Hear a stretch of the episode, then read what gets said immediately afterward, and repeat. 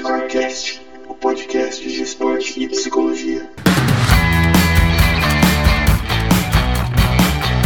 Começando mais um Núcleo Scorecast diretamente do Cafofo do Núcleo Score em Ribeirão Preto, estado de São Paulo. Eu sou Ricardo Piccoli e na mesa redonda, junto comigo, está ela, Sheila Casagrande, Fala galera, estamos de volta! Vitor Cavalari. Olha esse 2020, hein? E hoje, no primeiro episódio do ano de 2020, nós vamos falar da Copinha, a Copa São Paulo de Futebol Júnior. Roda a vinheta!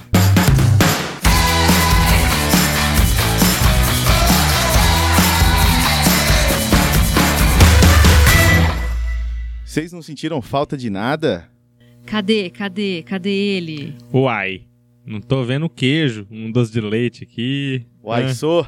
O trem, o trem não veio. O trem tá de férias. Tá de férias, tá aproveitando a mamata, nosso querido Igor Gomes. Quem pode, pode, hein? Mas a gente tá aqui, firme e forte. Igor, aproveite suas férias e daqui um pouquinho ele estará de volta. Vamos pro tema de hoje? Copa São Paulo de Futebol Júnior. Nesse ano, agora 2020, é a 51ª edição. São 128 equipes de todos os estados do país.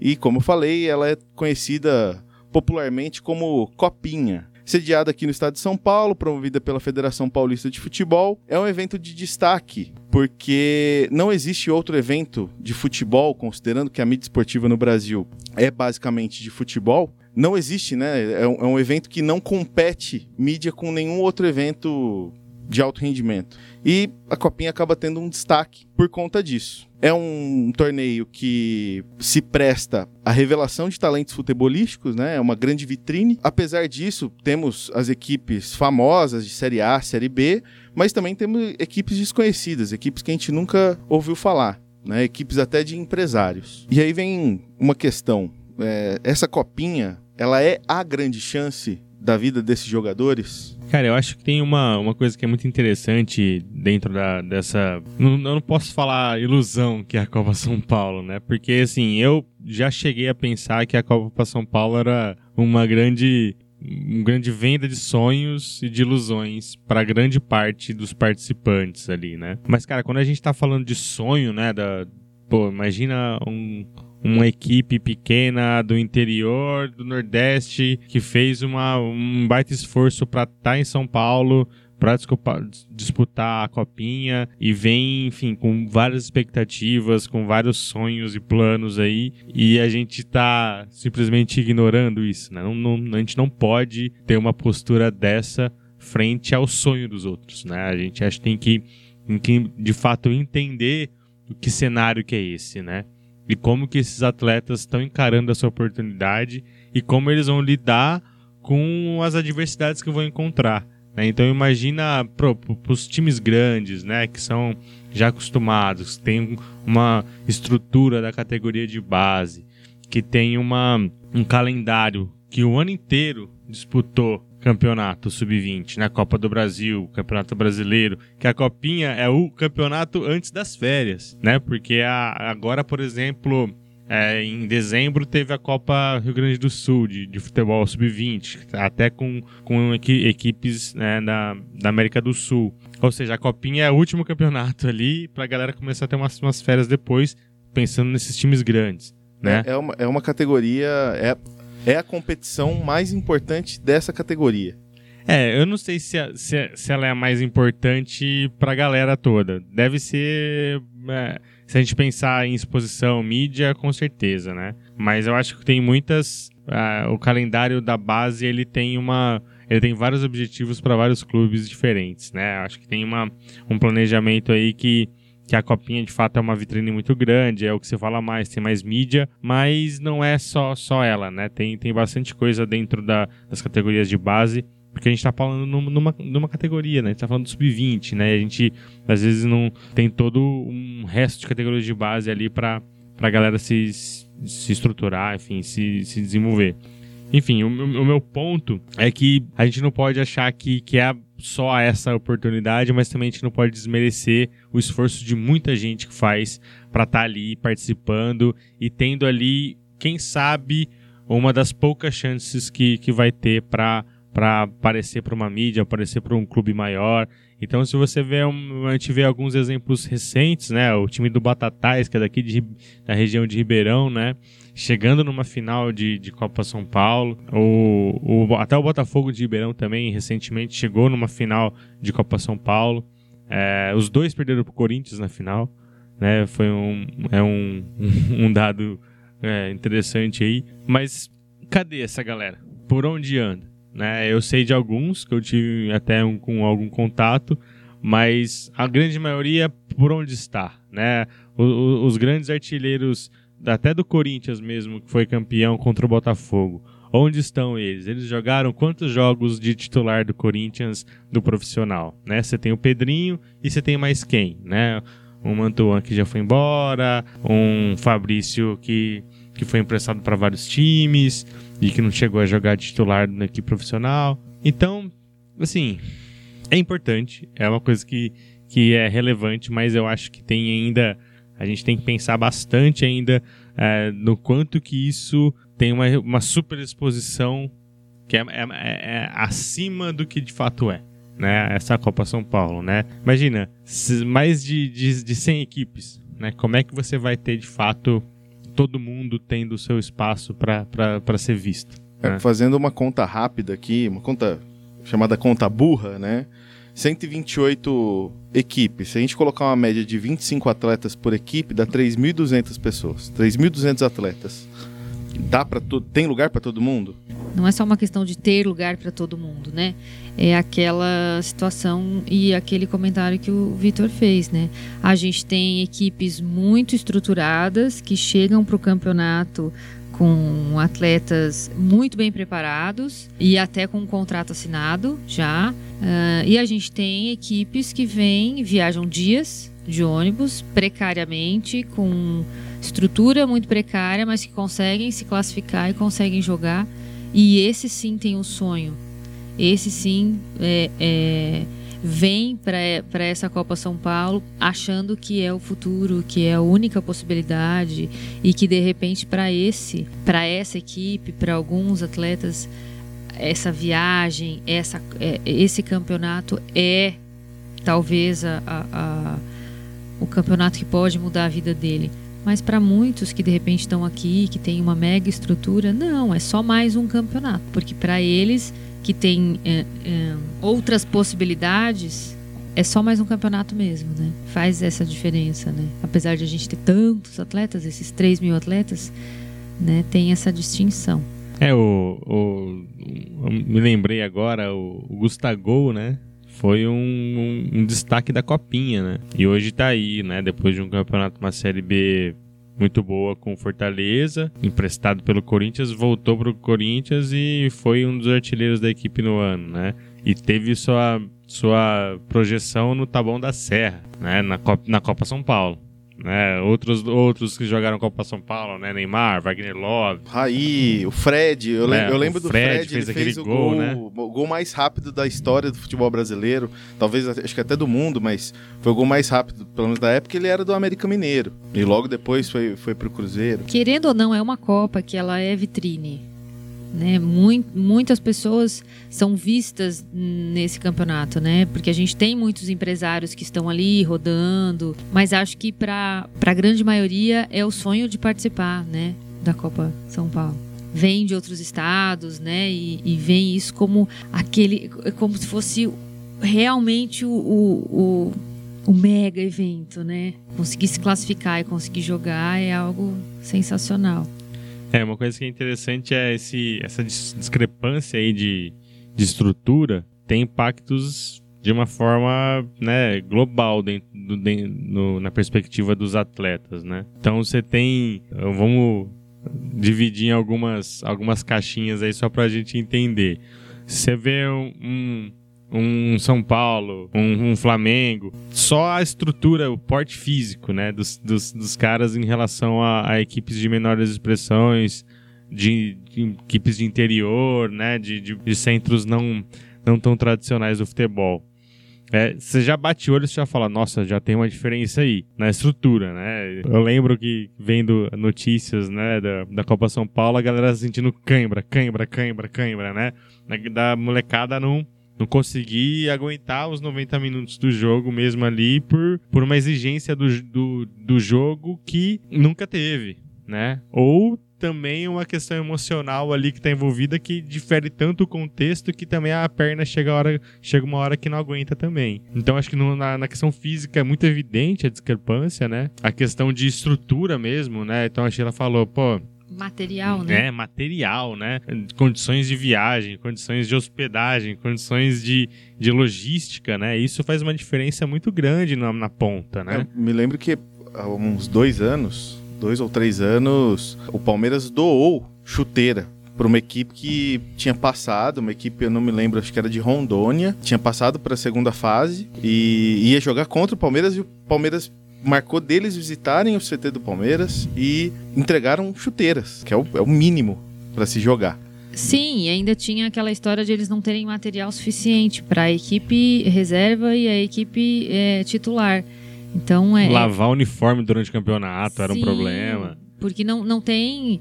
É, é, nesse sentido essa diferença, né? Você pega uma equipe de ponta, igual você citou, São Paulo, Corinthians, que tem material sobrando material sobrando. E essas equipes que vêm do interior que não tem nem para o time reserva, só tem material para a equipe titular. E a e além disso tudo, né, é a questão da psicologia, né? E a preparação emocional, a preparação é, desses atletas para lidar com, com essas situações. É, isso também difere e dá uma vantagem muito grande para quem tem dinheiro, para quem tem, né, que está localizado nos grandes centros.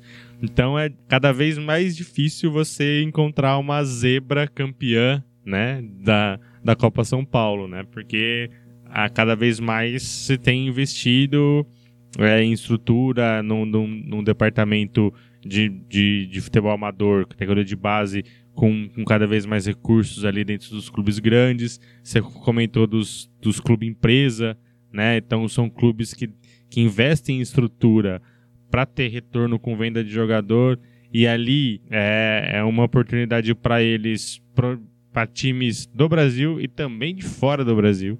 Acho que né, com certeza a Copa São Paulo também é monitorada por, por empresários, clubes estrangeiros aí. A gente não pode achar que estamos só fazendo uma coisa caseira, com certeza isso é uma vitrine mundial, né, para todo mundo ali ver. É só como exemplo, bom, acho que o exemplo que eu mais me lembro é o Deco, né, que jogou assim um período muito curto no profissional do Corinthians e logo depois fez toda a carreira brilhante por, pela seleção de Portugal, pelo Barcelona, depois Chelsea, enfim, é, é alguém que teve um destaque na Copa São Paulo, né, e que saiu logo logo depois.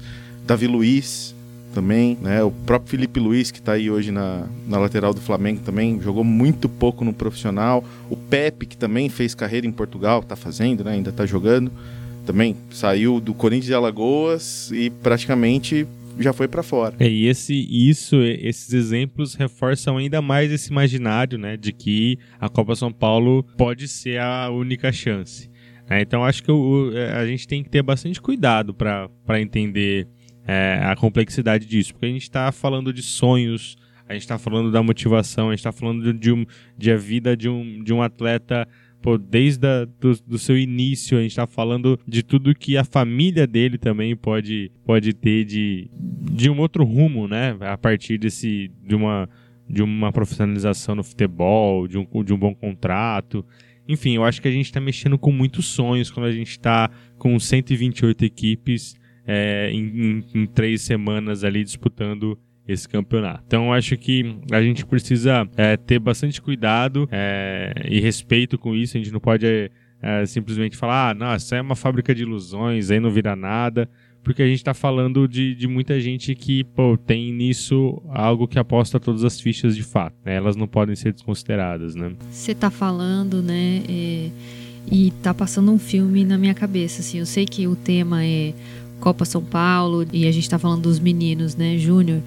Mas quando a gente fez aquele trabalho com a equipe do feminino, nós tínhamos uma equipe que não tinha recursos, né? E a gente tinha as chinesas na, no nosso time E o que a gente passava de dificuldade com as meninas por falta de, de dinheiro, falta de, de condições, e aí a gente chegava para jogar num time que tinha um pouquinho mais de condições, e aí, lógico, a gente começou a falar da discrepância de um time grande para o time do interior e a, a, questão física, a questão de material, o impacto emocional é muito grande. Você chegar para competir, você olhar, é como se, se você olhasse de cima para baixo, né, ou de baixo para cima.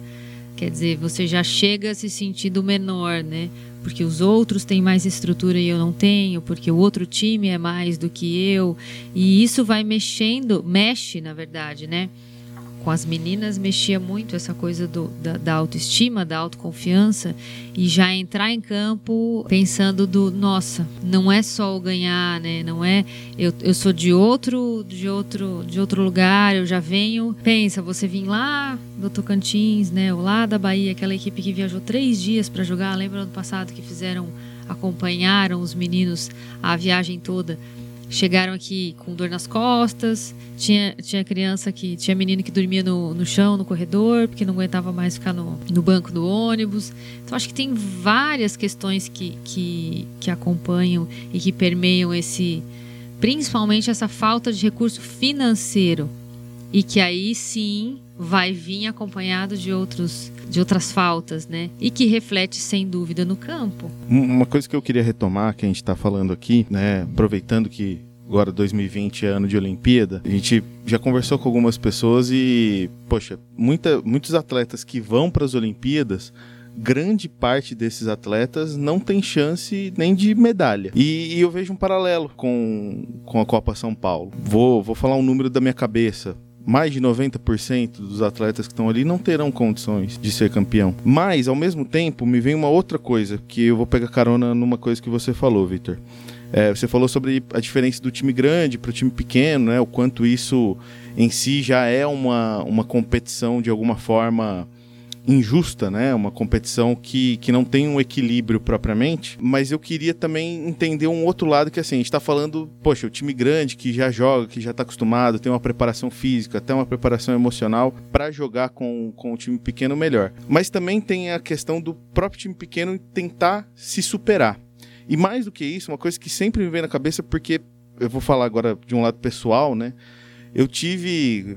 Do, 2000 não. É, já 1990 e alguma coisa aí. Eu tava na quarta série do fundamental e foi a pior derrota da minha vida. Foi um, uma final de um campeonato de futsal da escola e que meu time tinha feito a melhor campanha do campeonato e a gente ia jogar com um time que era a zebra do campeonato e chegou na final aos trancos e barrancos, ganhando nos pênaltis, ganhando em prorrogação e tudo mais. E a gente entrou com salto alto. E me fez, o seu comentário me fez lembrar esse jogo em específico. Porque às vezes a gente tá falando, poxa, já tá preparado, é um time grande, tem material, tem estrutura, mas como é que fica a motivação, por exemplo, desse time contra um time sem expressão, um time às vezes até de empresário que só existe durante a Copa São Paulo, digamos assim. Não é porque ele tem mais condições financeiras que ele sai na frente. Ali tá todo mundo competindo de igual para igual. Eu acho que quando a gente fala da dificuldade, da discrepância, não é que o outro não tenha condições. Eu acho que pelo contrário, tem time que se motiva mais ainda. Porque a pressão de ganhar é daquele que tem mais condições ele pode justamente se sentir na, na obrigação de ter que ganhar. Poxa, eu tenho tudo e o cara não tem nada e ele vai vir aqui ganhar de mim, tipo assim. Então tem, tem aquele. E, e essa questão de entrar de salto alto também é comum no esporte, né, gente? É porque esse, esse discurso de superação, cara, eu acho ele complicado, cara. Acho ele complicado. Porque, pô, parece que assim, é sempre um você vai conseguir se você se esforçar, se você, né? Tudo depende de você. E eu acho que às vezes não é assim que funciona. Tem uma, uma, uma frase que eu, que eu falo bastante que é: você pode fazer o melhor jogo da sua vida e, não, e você não tem garantia de que você vai ganhar. Porque não depende só de você. O adversário pode fazer melhor do que você e exato, ganhar. Exato, exato, né? Então, se você falar assim, ah, o, oh, agora, já que a gente tá no futebol, né? Liverpool e Manchester City na Premier League, temporada passada, né? como que o Liverpool ia falar assim, nossa, nosso campeonato foi uma merda? A gente perdeu, a gente foi vice-campeão. Os dois times bateram recorde de pontuação na, na, na parada toda ali. Não precisa nem pra Premier League. É. Campeonato Brasileiro de 2019 Santos e Palmeiras, segundo e terceiro colocado, fizeram pontuação que, na média dos anos de pontos corridos, desde que tem 20 clubes, é média de pontuação maior do que dos campeões. É, então.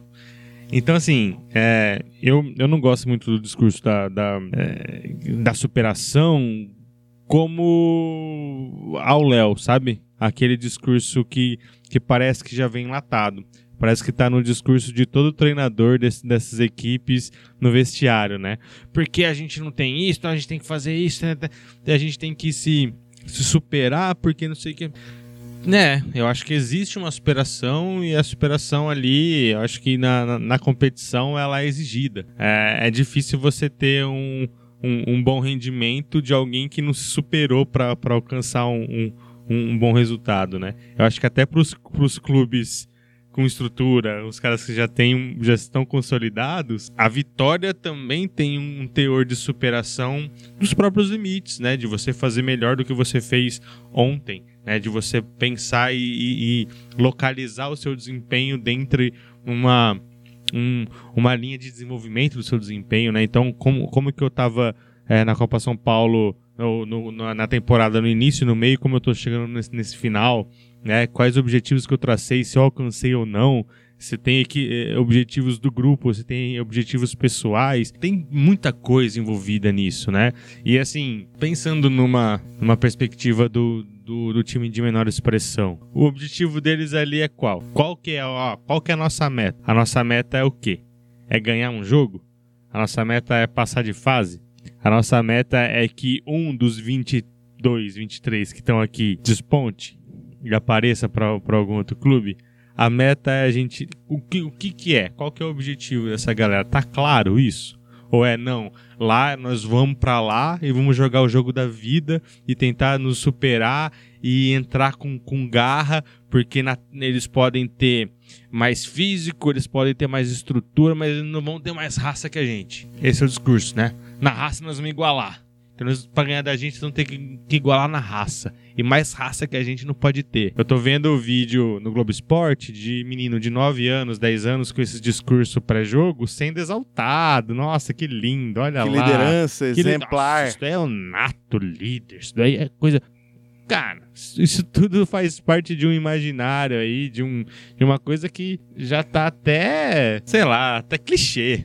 Até clichê. É, até senso comum demais. É, é, quase uma síndrome de rock balboa, né? Basta mudar uma chavinha ali na hora, qualquer, depois de apanhar muito, que vai ser campeão e vai vencer e vai ser o melhor do mundo. Né? Cara, eu, cês, eu, se eu começar a ficar parecendo neto, vocês me falem, pelo amor de Deus, eu tô aqui ficando exaltado. Diga-se de passagem. É, mas é a mesma coisa quando começa a falar, tipo, ah, a gente precisa é, ter confiança, a gente precisa se motivar, né? Vamos agora ali porque a gente vai se motivar, porque a gente vai entrar e vai, vai, vai passar em cima de todo mundo, porque o nosso time é o melhor e pronto, aquele discurso pronto, né? Não é assim que funciona, a gente sabe que não é assim. E eu, eu, eu concordo com você, Vitor. É, é, é, bem, é, é, é bem assim mesmo. Num, por mais que você dê o máximo, e eu acho que no tênis isso aparece muito. Pega, pega um jogo de tênis, né? Onde você vê o, os jogadores que jogam o seu, o seu melhor. Nem sempre o que jogou mais bonito e que fez o melhor vai ganhar. É o que errou menos aquele que errou menos vai ganhar. Então, por mais que tenha essa superação, por mais que tenha toda essa motivação, acho que tem muita coisa envolvida. Queria voltar num outro ponto. A gente estava falando muito sobre ser uma vitrine dos atletas, né, dos jogadores. Mas o quanto isso também não é uma vitrine para os técnicos. É, entendendo que a realidade do futebol no Brasil é de troca de técnico a todo momento, mas o quanto também não, a gente não viu técnico aí despontar.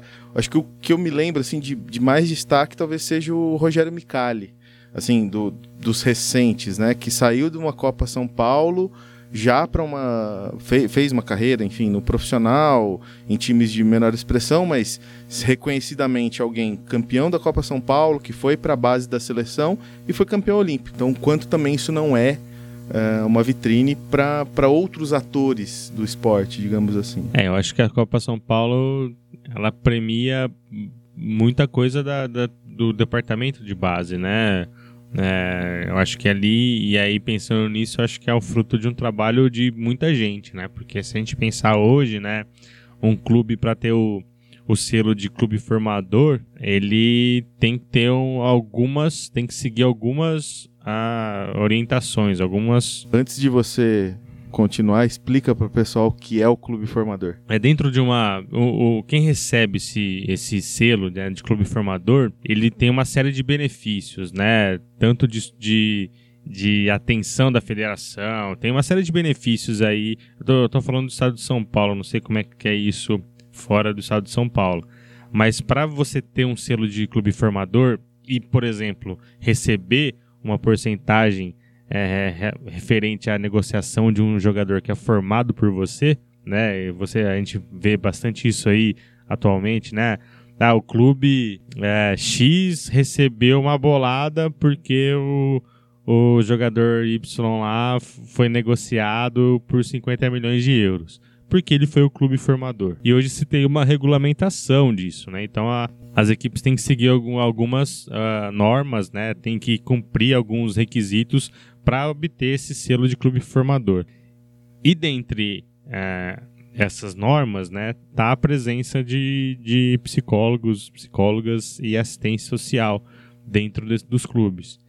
E isso é muito interessante, porque isso mostra uma preocupação não só com o desenvolvimento do, do atleta em termos técnicos físicos, é, mas também numa questão de formação de, de, do indivíduo mesmo. Né? Então acho que isso é muito interessante, acho que isso mostra ainda mais a importância da gente, como psicólogos, estar, pres estar presente nesse, nesse contexto, porque a gente tem muito a contribuir. São, são adolescentes, né? se eu pensar na categoria de base, eles muitas vezes eles estão alojados, é, de, são de outros lugares, eles precisam estudar, eles têm que ir à escola, eles não podem é, abandonar os estudos. Isso tem uma série de, de, de implicações para o clube se um atleta não está estudando. Enfim, existe uma, uma série de condições, uma série de exigências que o clube deve cumprir, né? E o trabalho da psicologia está ali, né? Então, pô, a gente, né, como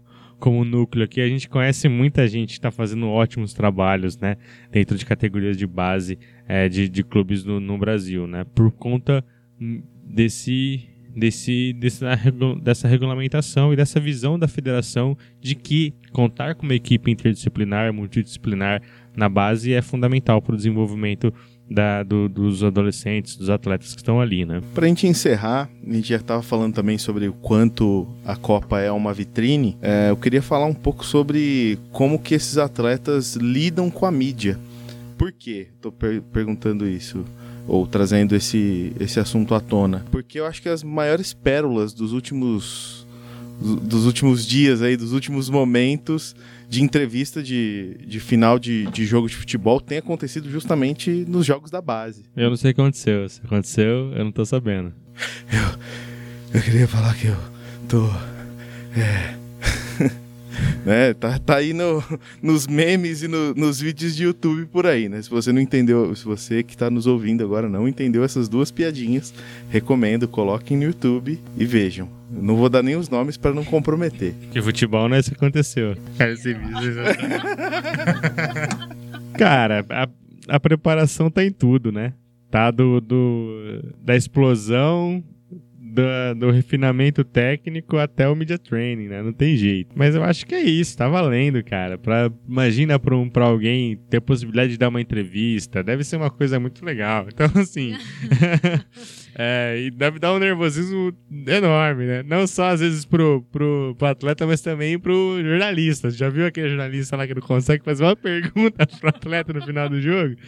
Então é uma situação que é, que é peculiar. Acho que eles que eles vão tendo oportunidades de aprender, né? De, de, de ter experiências novas. Acho que a, que a experiência de participação na Copa São Paulo, é, principalmente para aqueles que estão em, em contextos menos favorecidos aí, é, deve ser algo é, muito marcante né, na experiência, na trajetória esportiva do, e pessoal, né, do- dos atletas que estão lá. Alguma dica de media training? Pega tudo que eu tô fazendo e faz o contrário. Não, não, tem, não, não posso opinar. Tem alguns clubes e, e que tem, né, esse acompanhamento, que tem é, esse serviço de ajudar e orientar os atletas a como se portar diante de um jornalista, de como falar e se comunicar bem, né? Acho que é válido, porque a gente tem umas pérolas bem interessantes, né? Posturas corporais e, e atletas que, aquilo que a gente falou, né? Falam com o corpo ou não falam, né?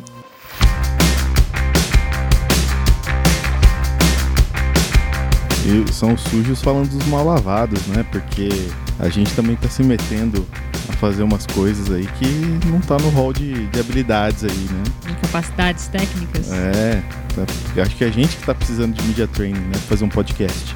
Vamos aí, professor. É, joga jogo, escutando as orientações do professor aí em busca dos três pontos. Bom, antes da gente encerrar, eu queria agradecer algumas pessoas que mandaram mensagens pra gente via as redes sociais, Facebook, Twitter e Instagram, arroba NucleoScore. Os Rodrigos da Psicologia do Esporte, Rodrigo Falcão de São Paulo, Rodrigo Pieri do Rio de Janeiro, Rodrigo Damasceno do Piauí. Aquele salve pra vocês. Obrigada, gente. É, tamo junto, galera. Valeu pelo apoio aí, pela, pelo feedback. Espero agradá-los nas próximas. É isso aí. Dúvidas, perguntas, estamos à disposição. Se você tiver alguma sugestão, alguma crítica, quiser falar com a gente, só mandar e-mail nucleoscorecast.nucleoscore.com.br Sheila, até Estamos- mais. Estamos aí correndo atrás do prejuízo das festas de final de ano. Então, valeu. Projeto Verão a pleno vapor. Tô conseguindo tomar os 35 ml por quilo, hein? Top, cara. Você vai ver. Faz uma diferença tremenda. Valeu, pessoal.